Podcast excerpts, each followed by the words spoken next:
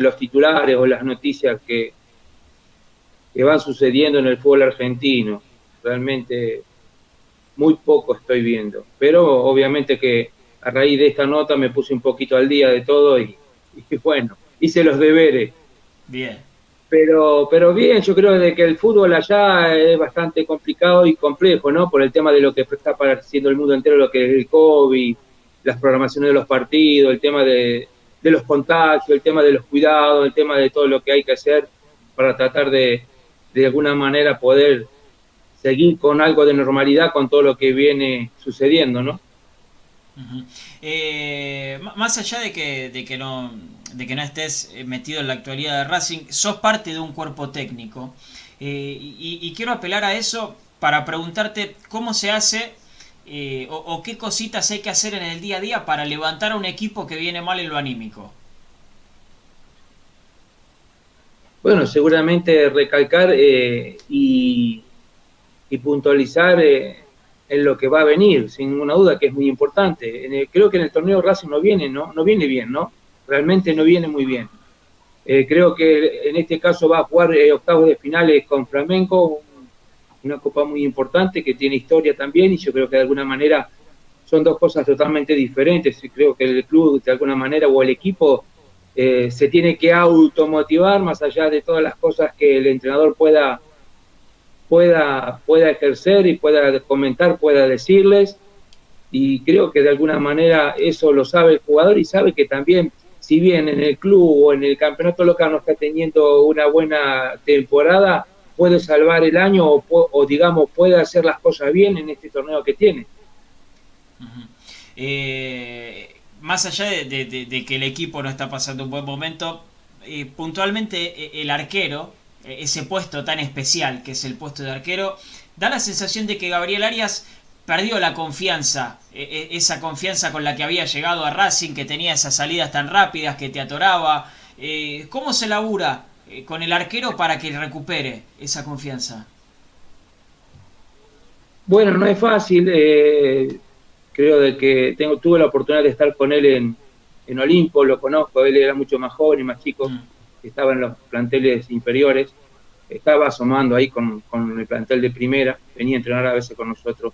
He seguido bastante a la distancia lo que fue la carrera de él. Yo creo que ha tenido una presión muy, muy, muy importante a nivel arquero y creo que de alguna manera eh, el hecho de que a lo mejor en este momento, como vos indicás, por el comentario que está haciendo de que no está pasando un buen momento, se siente inseguro o lo que fuere, sin ninguna duda es tratar de recuperar esa confianza. Lo que pasa es que la confianza, más allá de que vos puntualices tantas cosas en la cabeza, en la mente, la confianza pasa por hacer un gran partido. Todo va a depender porque es así. La confianza del jugador siempre va a pasar por la revancha de un partido y cambiar la cara o cambiar la imagen. Entonces eso hace que te permita que tomes confianza nuevamente y creas en lo que estás haciendo. Sin ninguna duda para él, eh, va a ser muy importante, obviamente la confianza que pueda depositar el, técnico, ¿no? En este caso, dejar en el equipo. Y después eh, saber de que obviamente que todos tenemos o todos pasamos en algún momento de nuestra carrera futbolística, en algún momento malo. No es nada fácil, no es nada fácil, pero como muchos hablan, el arquero es un puesto muy especial, no podés lamentarte, no podés pensar mucho sobre los errores que podés cometer o no, o si te va bien o te va mal, simplemente tenés que cambiar todo eso negativo por todo lo positivo, pensar eh, de que las cosas van a mejorar, que van a salir bien, y de ahí ponerle el pecho a todo lo que venga. Esa es, yo creo yo, una de las cosas importantes que, que hacen ser de un poco diferente a, los arqueros, ¿no? Sobre todo de los clubes grandes, de que saber de que estás defendiendo los colores de una, de una institución muy importante muy reconocida en el fútbol eh, argentino mundial y que obviamente tiene que tener muchísima personalidad para cuando lleguen los momentos difíciles poder cambiarlo y sobrellevarlo. Carlos, yo te quería hacer sí, una pregunta porque mañana parece juega Racing, va a jugar con un equipo alternativo y parece que va a, debutar en el arco de la academia Matías Ibáñez, que es también contemporáneo a Arias en Olimpo. No sé si vos lo, llegaste a conocer a él también. y quería también, además de preguntarte algo sobre, sobre Matías, ¿cómo es para un arquero suplente el hecho de cuando te toca atajar esa, esa presión de saber que, por ahí no, no vas a tener muchos minutos. No, y es todo, es todo un desafío, Fede, porque realmente sabes que te estás jugando más o menos el futuro también. Es, sin ninguna duda, cuando te toca debutar, más allá de todo, y sobre todo cuando te toca debutar en un equipo como Racing, que no es nada fácil, creo que de alguna manera también lo más importante es que ahora no hay gente. Entonces creo que las presiones, más allá de que es en el juego, no es lo mismo.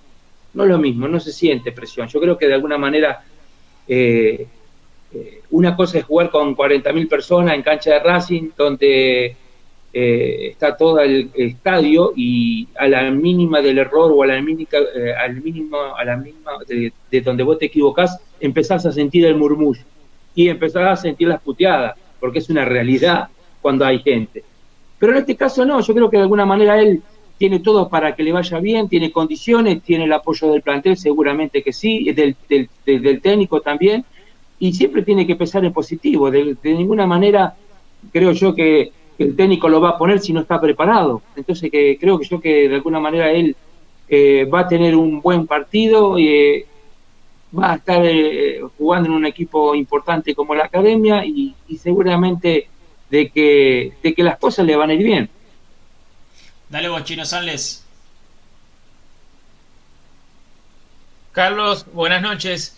Bueno, mi consulta tiene que ver para, para ver si vos me podés eh, derribar un mito o confirmármelo. Eh, un mito que hay en el fútbol, que escucho muchos protagonistas, exjugadores, actual jugadores, actuales entrenadores, que hablan de que cuando un grupo de trabajo, un plantel, eh, empieza a descreer del, cuerpo técnico o, lo deja de convencer, es difícil de que se revierta esa posibilidad. Cuando el jugador dejó de creer en el técnico, es difícil poder dar vuelta la situación y que vuelva a encaminar el equipo. Eh, esto es así cuando el jugador ya empieza a descreer del trabajo y del proyecto. ¿Es, ¿Es difícil darlo vuelta? ¿Tiene que dar un paso al costado el técnico? ¿O se puede revertir la situación? Mirá, yo creo que todo tiene, primero, todo radica en la confianza que tenga el entrenador pasando por ese momento y también pasa por el sostenimiento por parte de los dirigentes del club. Yo creo de que acá tuvimos nosotros ahora esta temporada momentos muy complicados porque eh, el equipo, el rendimiento no fue muy bueno a mitad de este torneo. Nos tocó perder casi 4 o 5 partidos al hilo y aparte por goleada.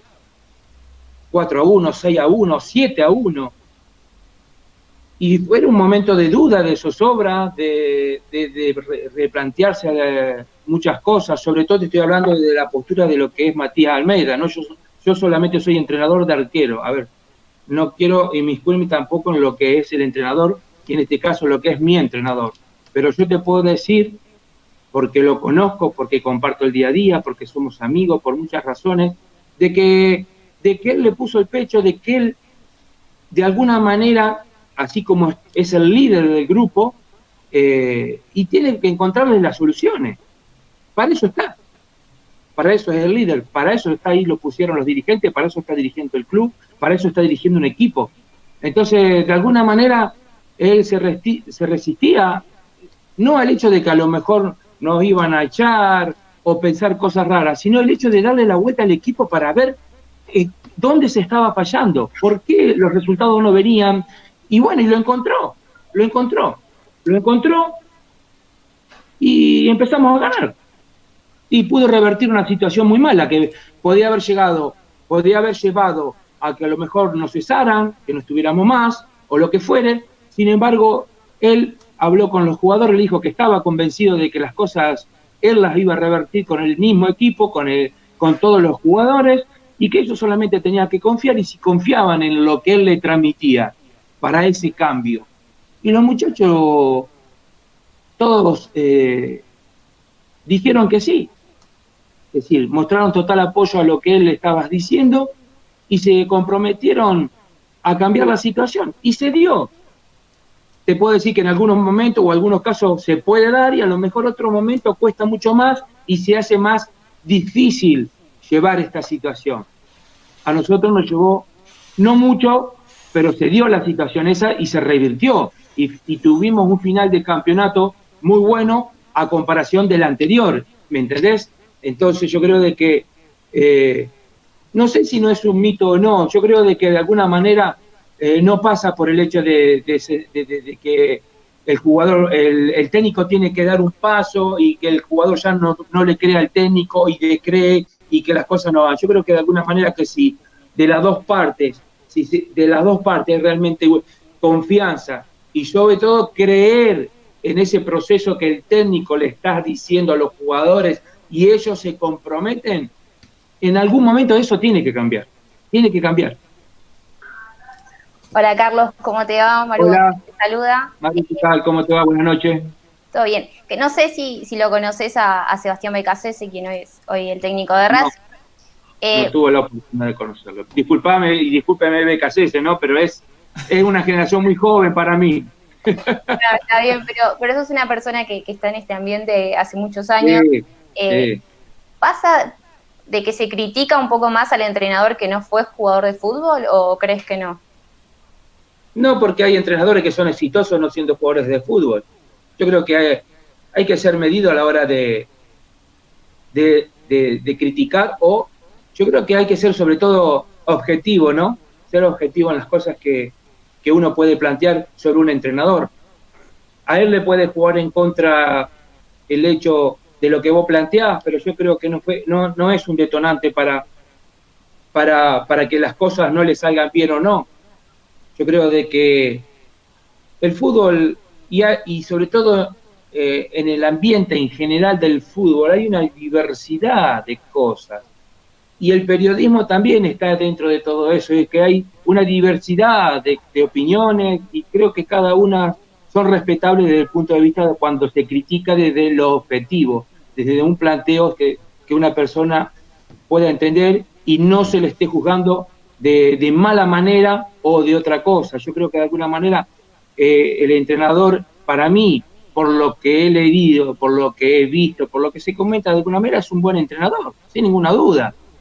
El entrenador también es como un jugador, con la diferencia que, el fusible disparador de un equipo cuando las cosas no salen bien es el entrenador. No, es así.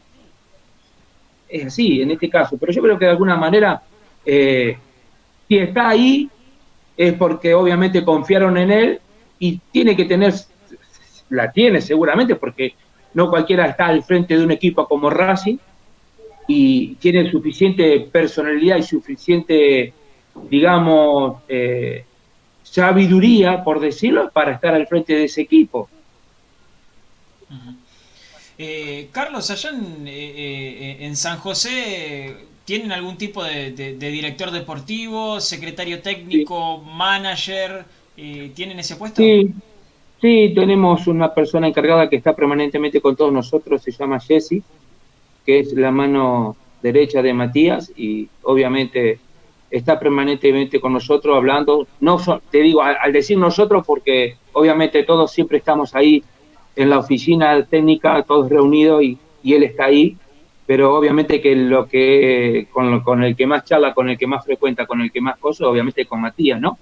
Permanentemente está en el diálogo del día a día de lo que es el equipo, de lo que está necesitando Matías, para obviamente solucionarle permanentemente todas las dudas eh, o las cosas que necesita Matías sobre el equipo. Acá en Argentina es un puesto nuevo. ¿eh? Eh, Milito ahora es, el secretario técnico de Racing. Tenemos a Francescoli en River, por ejemplo, también. Ahora en Boca eh, hay alguien que no me acuerdo quién es, sinceramente. pero es un puesto necesario. Porque a, a, veces a lo desconocido los argentinos muchas veces lo criticamos y decimos, ¿para qué está? En ese puesto. Si el técnico es el encargado del equipo y el, y el dirigente de traer los jugadores. Eh, pero ¿nos falta evolucionar en ese sentido? Yo creo que falta de alguna manera aceptar que el fútbol está cambiando también y hay cosas y hay más inclusión en el trabajo y en el fútbol también. Va creciendo todo, todo va, se va mejorando de alguna manera. Yo no lo veo mal desde el punto de vista de que si hay una persona realmente del club de confianza y donde aporta cosas positivas para la conformación de lo que es un equipo y para lo que es el hecho de el enlace de lo que es un técnico con, con, el club o con los dirigentes, eh, yo no lo veo mal, no lo veo mal, ni tampoco tengo por qué criticarlo de ninguna manera. Es decir, yo creo de que hoy por hoy la, todo lo que es de Europa tiene, tiene ese puesto, tiene muchísimas personas trabajando. Y creo que no limitan, a, no limitan nada de alguna manera. Yo creo que los argentinos somos muy difíciles al cambio. La cultura nuestra es muy difícil el cambio. Y fíjate que la cultura de lo que era el psicólogo en un plantel profesional, estamos hablando de mi época, no existía eso.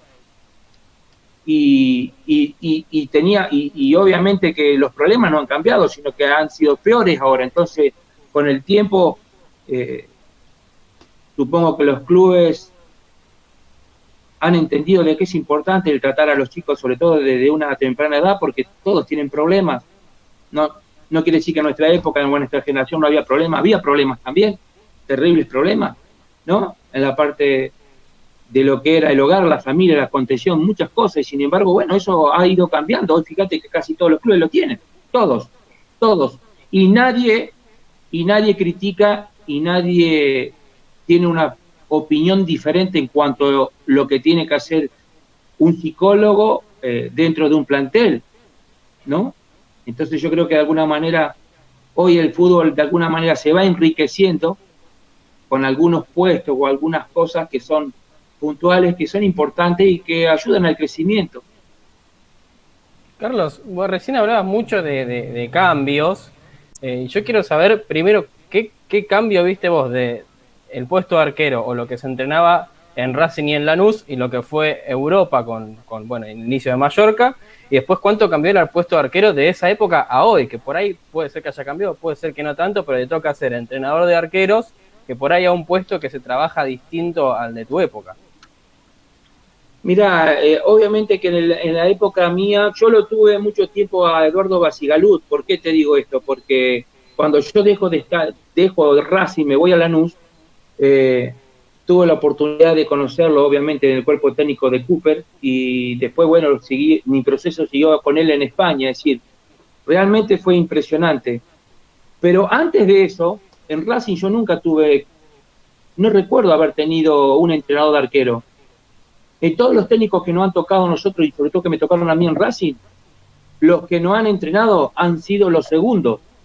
Me, explico, los ayudantes de campo o los profes cosas que vos te las tenías que ingeniar con solamente tu talento, con lo natural tuyo. Podías hablar o conversar o podías mejorar algunas cosas, pero no específicamente, no te entrenaba un entrenador de arquero. Yo creo que eso sí, hoy en día es impensado para los clubes porque todos tienen de alguna manera un entrenador de arquero con experiencia como ser es arquero que están trabajando y también hoy en día tienen eh, personas que han estudiado y se han hecho entrenadores de arqueros también que le está yendo bien. Entonces yo creo que en ese sentido eh, ha sido un cambio muy importante para beneficio del puesto del portero y también a nivel eh, profesional y a nivel sobre todo entrenamiento. Antes había otras clases, otras modalidades de entrenamiento. Hoy en día ya se, se personalizan muchísimo más los entrenamientos, los trabajos son mucho más eh, analíticos, mucho más individuales, eh, siempre apuntando a, lo que viene siempre de turno, que son los partidos. ¿Me explico? Es decir, eh, antes nosotros nos tirábamos, por decirte un ejemplo, un entrenamiento, nos hacían trabajar hasta 10, 12 pelotas en un trabajo, es una locura, era una locura entrenar con 12, 13 pelotas un ejercicio individual de un arquero. Hoy en día ya no se trabaja, sino que se, se trabaja eh, en corta frecuencia, alta intensidad, muchísima explosión y, y se trabaja como muchos seis balones, ocho, pero como una locura, dependiendo qué es lo que estás buscando vos. ¿Entendés? ¿Qué ejercicio? Porque como todo, tenés ejercicios aeróbicos, anaeróbicos, tenés ejercicios que demandan eh, más tiempo, menos tiempo, todo depende de, lo que vos entrenés y lo que estás buscando de tu arquero, ¿no? De lo que tenga que mejorar. Evidentemente que es un puesto que ha cambiado mucho también, ¿por qué? Porque hoy en día lo que es el tema de mm, las leyes que, rigen al portero ya no eran como antes que vos agarrabas la pelota, caminabas para un lado, caminabas para otro, hacías tiempo, te la dabas a un defensa, te la volvías a dar. Hoy ya el, arquero tiene que razonar mucho más, tiene que pensar, es parte ya de un equipo, es el primer atacante de tu equipo, por lo tanto tiene que tener una gran visión, tiene que tener una gran capacidad de absorber los problemas que hay en la cancha, afuera, todo, todo lo que pueda suceder dentro del campo y sobre todo técnicamente tiene que ser muy bueno. ¿Por qué? Porque hoy en día no deja de ser un jugador más y sobre todo en este caso yo, teniendo en cuenta que Matías es un técnico que le gusta salir jugando, es decir, los equipos de Matías Jesús Almeida le encanta salir jugando, obviamente que tenemos que tener un arquero que la técnica de control, de golpeo, de todo, sea muy buena. Bueno, de, hecho ahora eh, se puede salir desde un saque de arco con los defensores dentro del área. Sí, por eso, por eso te digo, yo digo que sí, por eso te dije que el arquero es el primer atacante prácticamente, siempre fue así. Desde los pies de un arquero puede salir un contragolpe, de un corno, un saque lateral, de un golpe por bajo, es decir, eh, el trabajo específico de lo que es el puesto de arquero hoy en día, teniendo muchísimos buenos entrenadores de portero, ha progresado y es fantástico sin ninguna duda. Eh, Carlos, eh, estamos saliendo por redes sociales y estamos recibiendo muchísimos comentarios. Eh, has dejado un, gran recuerdo en el hincha de Racing. hay algunos que, que, hasta están diciendo que te vieron debutar, nada más ni nada menos que, que, reemplazando al Pato, un peso pesado en el arco.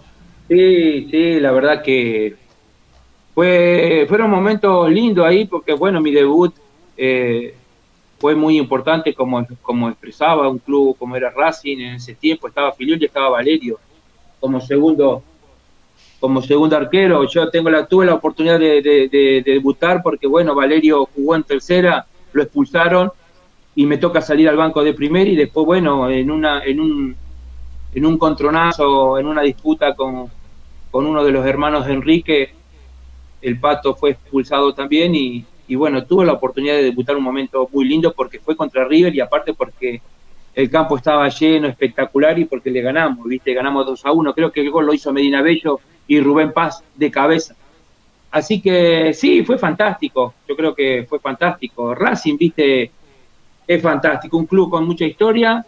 Eh, nos tocó, eh, hablando un poco de lo que, lo que es el partido contra Flamenco, la historia en la época que nosotros estábamos y fuimos a jugar no eran tan buenas, ¿viste? Estábamos el proceso con los problemas del dinero que no alcanzaba, había muchos paros a nivel de los jugadores, de los gremios, toda esa historia, es decir, creo que en Racing me tocó vivir momentos buenos y también momentos malos, ¿no? Pero no me quejo de todos ellos, porque de alguna manera todos eh, a mí me enseñaron a crecer como, como, como persona y, y obviamente también como jugador. Sí, Chino, Carlos, eh, bueno, ahora te voy a consultar sobre, sobre tu paso por, por las inferiores de Racing. Eh, bien algo expresabas que era, era complicado por la situación institucional que vivía el club. Y sobre todo te, lo voy a relacionar con una anécdota familiar. Siempre en la casa de, de mi viejo se contó la anécdota de que esa sexta de Racing que vos integrabas, iban a comer pizza a la casa de mi abuela los días viernes o los días sábados, dependiendo cuándo jugara eh, el equipo, iban todos a la casa de mi abuela, vos también, eh, a comer pizza. No sé si te lo darás, pero siempre se, se, contó esa anécdota en, la casa de mi viejo. Eh, ¿Cómo era ese grupo de inferiores? ¿Tenían muy buena relación? ¿Cómo era el día a día? ¿Cómo se trabajaba? A pesar de que Racing tenía un momento institucional muy complicado, con muchas carencias sobre todo. Bueno, evidentemente nosotros siempre nos invitaban eh, en lo que yo tuve igual muy poco tiempo en el proceso de lo que fue la inferior de Racing, ¿eh? porque yo llegué con 17 años, cumpliendo 18 y debuté con 19 casi. estuve, vivía la pensión de Racing, eh, habré jugado cuatro o cinco partidos en quinta división, después me fui a la cuarta división de lleno y, después vino mi proceso del debut, es decir, eh, normalmente siempre estábamos juntos toda la gente de lo que era la, concentración, ¿viste? La pensión de raza. Yo vivía ahí al lado de, de, la de Tita, de Tita Matiuse, de Tita, la gran madre nuestra, de, la que permanentemente nosotros estábamos controlados por ella.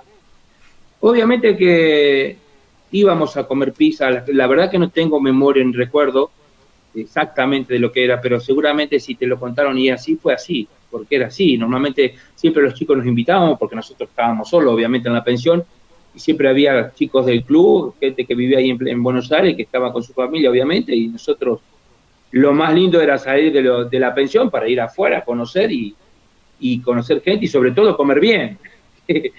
que en esa época no abundaba el comer bien en la pensión de Racing, ¿viste? Entonces, de alguna manera, eh, de alguna manera era nuestra escapada salir y, conocer y, divertirnos un poco, ¿no?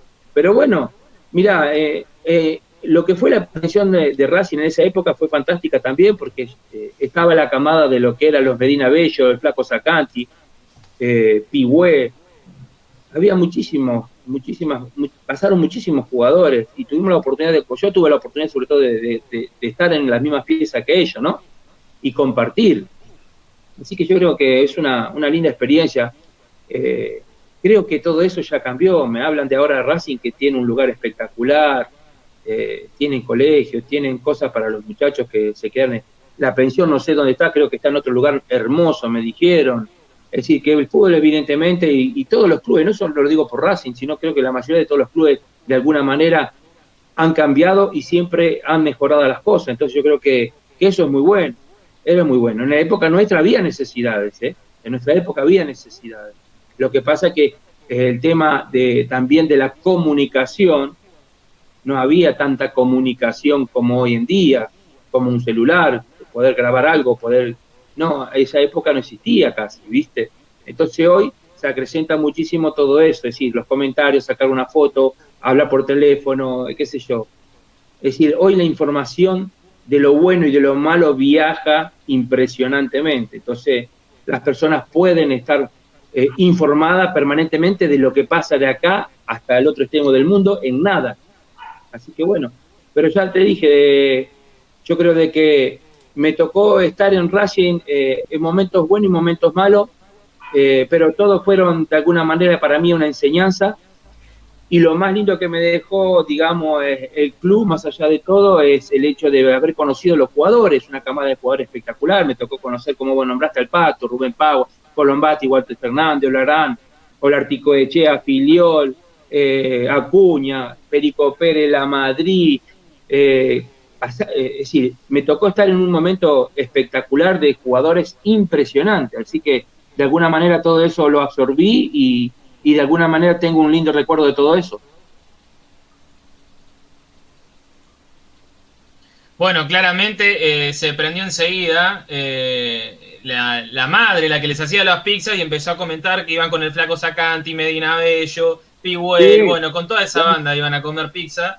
Eh, así que están, pendientes de la, de la charla que, nos estás dando, Carlos. Eh, lo voy a relacionar con, los, con lo siguiente, em, porque vos comentabas también de los procesos, hablaba de los procesos de los juveniles, eh, y con este fútbol tan cambiante, hoy los chicos quizás no llegan a hacer el proceso que hiciste vos, de quinta, después de cuarta, llegar a primera, tener rodaje en primera y después irte. Hoy quizás los chicos se van directamente de inferiores a Europa. Eh, ¿Vos crees que, eso debería respetarse como, como ocurría antes de hacer el, trayecto necesario para poder llegar a primera? ¿Se lo recomendarías a un chico? También si le recomendarías pasar por la MLS o esperar el, viaje a Europa. Hoy la MLS tiene otro mercado, le da otra amplitud en el mercado a, a los juveniles. Bueno, escucharte un poquito de las dos cosas. Mira, yo creo de que hoy en día está demostrado de que de que los procesos se han aumentado. Eh, antes se debutaba con una cierta edad, nosotros, yo me acuerdo que en la época que me tocó debutar a mí, creo que Leo Biagini estaba debutando en Newell, Leito Biagini. Éramos jovencitos, Leo más joven que yo todavía. Eh, vos podías debutar con 18, 19, por ahí 20 a lo mejor, pero hoy en día los procesos esos se han acortado. Primero porque obviamente el fútbol va evolucionando eh, en la parte humana también, en la genética de los chicos también, en el fútbol también. Entonces yo creo que normalmente antes se respetaba eso de que hacías las inferiores, llegabas a, cuarta y llegabas a reserva, jugabas en reserva y ahí la gente del club mismo podía disfrutarte, ¿no? Podía disfrutar tu proceso de crecimiento futbolístico y después, bueno, jugabas ahí en tu club o te compraba otro club de Argentina, lo que fuera, hasta que obviamente vos hacías la explosión y venía un club de Europa a buscarte, que eso no estaba mal, estaba bien, pero bueno, hoy los procesos se adelantan por una cuestión lógica que es el hecho de el dinero, la parte económica, la parte económica, todo el mundo busca esa parte económica y los primeros de todos son los padres, es así, es decir, todo el mundo quiere tener un hijo jugador de fútbol. ¿Por qué? Y bueno, porque de alguna manera eh, lo que muestra el fútbol es que, eh, digamos, se gana muchísimo dinero en, en, un corto tiempo o en un proceso corto. Y yo creo que eso de alguna manera no es bueno para el fútbol, no es bueno también para el chico. Pero lamentablemente es algo que va en proceso y que no se va a poder trabajar a no ser que se ponga de acuerdo, en este caso, por hablar así, el fútbol argentino en general, todos sus dirigentes, y, corten eso. Pero como es un tema también de dinero, ¿cómo lo manejas ahí? ¿Cómo lo manejas? ¿Cómo haces ese proceso de que a lo mejor un club eh, tiene a un chico de 16 años, 17 años, futuro crack, y vienen a buscártelo de Europa y ese club necesita tapar todos los agujeros que tenga que tapar en, en el club y te ofrecen muchísimo dinero y, bueno, yo creo que de alguna manera hoy en día todas esas cosas suceden por una cuestión lógica de necesidad y es un error, no es bueno. Y a los eh, chicos le aconsejo, a los chicos le aconsejo que, tengan paciencia, que respeten lo, digamos, creo que de alguna manera eh, los procesos de, de, sobre todo de crecimiento, el chico chico tiene que jugar como nos hacíamos todos, jugando a la balita, después a medida que vas creciendo vas, vas, vas mejorando todo eso. Vos no podés quemar etapas, no podés que hoy en día todos los chicos, la juventud quiere quemar esos procesos eh, sin hacer absolutamente ningún sacrificio también. Es así, pero porque también la sociedad involucra todo eso. hay tanta hay tanta porquería por la internet eh, que, le que, le martilla el cerebro a toda la sociedad, sobre todo a una sociedad que si vos no tenés bien puesto en la cabeza va para cualquier lado, entonces se hace muchísimo más, difícil todo. Entonces creo que de alguna manera eh, tenemos que apelar a esos técnicos de inferiores que son formadores, ¿no? Y que, y que, y que, y que puedan inculcarle cosas buenas a los chicos, buenas enseñanzas, para poder que de alguna mente, porque mucho de todo ese proceso, quizás a lo mejor tener, la mala suerte de que no va a llegar. Hay muchos, muchos chicos que se prueban y, no todos llegan. Y eso también es un problema, porque normalmente todos van con la ilusión de que van a ser futuros de lo que vos quieras. Y sin embargo después se encuentra con una realidad que le pegan la cara y no saben qué hacer. Y ahí empiezan los problemas también. Es decir, yo creo que no es solamente una cosa, hay muchas cosas que de alguna manera involucran a que eh, hagamos cosas importantes por el fútbol argentino y sobre todo por las inferiores del fútbol argentino, que eso sería muy bueno. Eh, Carlos, con, respecto a esto, eh, hace un poco el flaco La Madrid, que vos lo nombrabas, sacó un libro, hablando un poco de cómo en tu época el fútbol te trataba, hoy no pasa tanto tal vez, pero el fútbol te trataba como un producto y a los 35 años, chau, ya está, te despedía y arreglate, ponete una panadería, si podías hacerte técnico, si podías periodista, entrenador de arquero, lo que sea, pero la mayoría terminaban eh, eh, en otra cosa. ¿Lo sentís de esa manera? No, yo no. No, porque yo tengo otra perspectiva también de la vida y de, y de, cómo, y de cómo hice mi vida y cómo encaré mi vida, mi familia, todo. Todo lo que es mi entorno lo manejo yo. Y, la verdad es que siempre eh, no me quejo, de ninguna manera. Y por ahí no, no quiere decir que lo del flaco a lo mejor sea una queja o no, sino yo creo que es otro punto diferente de vista. Es respetable, pero que no lo comparto de alguna manera. Y mira que yo pasé momentos complicados y difíciles en mi vida, ¿eh?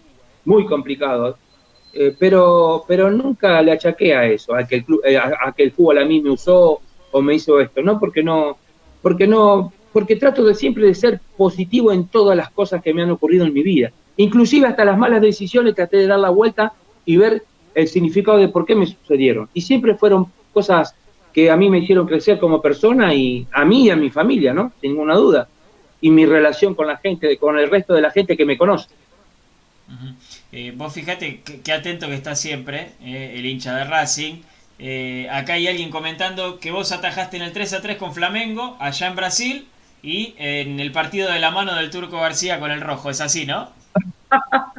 el día de lo querían matar al Turco, con, sí, de la mano. Jugamos, salimos, ganamos en cancha de Racing 1 a 0. Y la verdad que un día, vos sabés que fue milagroso ese día porque el día de la mano del turco, porque se armó una tormenta, pero impresionante ese partido, impresionante fue ese partido en cancha de Racing. Y apareció el turco con una genialidad con la mano.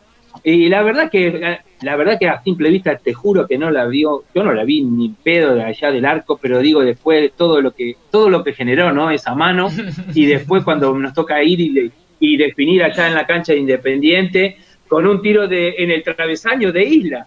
En el último minuto, un córner, un centro la sacan por afuera y me acuerdo que Luis se cruzó toda la cancha y pateó, joder, si llegaba a meter eso estábamos, pero recontra jodido, jodido vamos a estar. Pero, pero bueno, sí, fueron, uh, fueron, fue un partido impresionante, histórico, eh, que me acuerdo yo que lo festejamos muchísimo con Matosa inclusive, tenía muy buena relación con Matosa en ese tiempo también yo, y, y la verdad que fue, fue un lindo, un lindo partido, un lindo recuerdo haber dejado afuera en ese, en este partido independiente y, y obviamente haber seguido el torneo, ¿no? Eh, los equipos brasileños siempre son difíciles, hablando, como decía antes el chino, de, mitos en el fútbol. ¿Siempre son difíciles? Sí, son difíciles, pero en la época nuestra era más complicado, ¿eh? era más difícil, parecía. Parecía más. Pero parecía que era complicado ganar un partido allá en, Brasil. Y después venían acá y también te complicaban. Yo creo que ahora eso se ha, se ha equiparado, me parece. Ya hay un poquito más lo veo de, mi, desde mi humildad, ¿no? Y de mi apreciación. Yo creo que eso ha cambiado un poco. Eh, pero antes vos sabías que te tocaba un equipo brasilero y, madre santa, tenías que bailar porque realmente era impresionante. A nosotros nos tocó ese partido, partido durísimo, el 3 a 3 que, que habla ahí el, la persona que, que vio. Después, después hizo un gol Graciani, me parece, de, en casa, de local, y pudimos pasar y avanzar. Fíjate todo lo que pasó en ese en esa época, me acuerdo yo que también había, eh, no creo que cuarto, el cuarto, eh, nosotros habíamos pasado cuartos de finales y, y, em, eh, habíamos avanzado a cuartos de final y, y, en semifinal lo agarramos a Flamenco nosotros, en semifinal. Y, y bueno, después perdimos la final. La verdad que habíamos tenido ese, esa temporada, me acuerdo yo que no, no, no, no, no, teníamos un buen torneo, realmente el equipo andaba muy mal. Y creo que estaba de técnico Humbertito Grondón. Qué personaje Humberto. Así que, sí, eh, bueno, fue, creo que, pero fue bueno, unos partidos más y, y, nada. Y ya, como, como vos decís, quedó en el recuerdo y en el pasado. Eh, Carlos, yo te quiero agradecer muchísimo por estos minutos. La verdad que hemos tenido una linda charla. Eh, te llevas el cariño de la gente en los comentarios. ¿eh? Realmente hay muchos que, se pusieron contentos con, esta charla. Así que muchísimas gracias. No, gracias a ustedes chicos por acordarse de mí. Le agradezco de corazón esta, este momento que puedo hablar, no solamente de lo que es el presente, de lo que es Racing, sino de lo que fue el pasado, ¿no?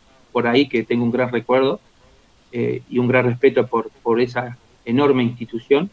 Y le deseo de corazón que le vaya bien, que siempre, en los lugares donde me ha tocado jugar y defender la camiseta, yo creo que lo he defendido con mucho respeto y admiración, en este caso lo digo por Racing, después bueno, por los equipos donde yo estuve jugando, y, y, en todos los lugares me llevo el recuerdo de las personas, que es lo más importante, más allá de lo profesional, el cariño que te tienen, y, y eso habla de que de alguna manera, más allá de lo profesional, uno cultivó el tema de la de lo humano, ¿no? De las relaciones, que eso, eso perdura siempre en el tiempo, porque a mí me enorgullece y me pone contento saber que, que cuando hablan de mí la gente de Racing me recuerda, eh, me recuerda bien. ¿Ok? Eh, pará, te hago la última, te hago la última. Eh, el día de mañana, ojalá que le vaya bien a BKC, se va a campeón y todo. Eh, Matías Almeida es una de las posibilidades para venir a Racing. ¿Lo acompañás Avellaneda? Y yo con Matías voy hasta el fin del mundo, es así. Yo a Matías no lo dejo, para nada. Me lo han preguntado muchas veces, es decir, porque ya eh, trascendió lo que es un, un cuerpo técnico el nuestro, ¿no? Es como una familia. Nosotros ya llevamos 10 años. 10 años vamos a cumplir este año de estar juntos como cuerpo técnico. Así que donde esté Matías, obviamente voy a estar yo, seguramente, sea donde sea. y por qué no, el fútbol, ¿viste? el fútbol siempre te da sorpresa, la vida te da sorpresa. Y hay un dicho que dice, nunca digas nunca, porque es así. Bien, bien. Carlos, muchas gracias. Un abrazo grande. No, un abrazo para todos ustedes, bendiciones para todos chicos, ustedes. Ok, un saludo grande. Igualmente. Ahí pasaba entonces eh, Carlos Roa, eh, ex arquero de Racing, una hermosa charla, la verdad que muy buena onda, muy buena onda, yo la pasé, la pasé muy bien eh, y sé que ustedes también, del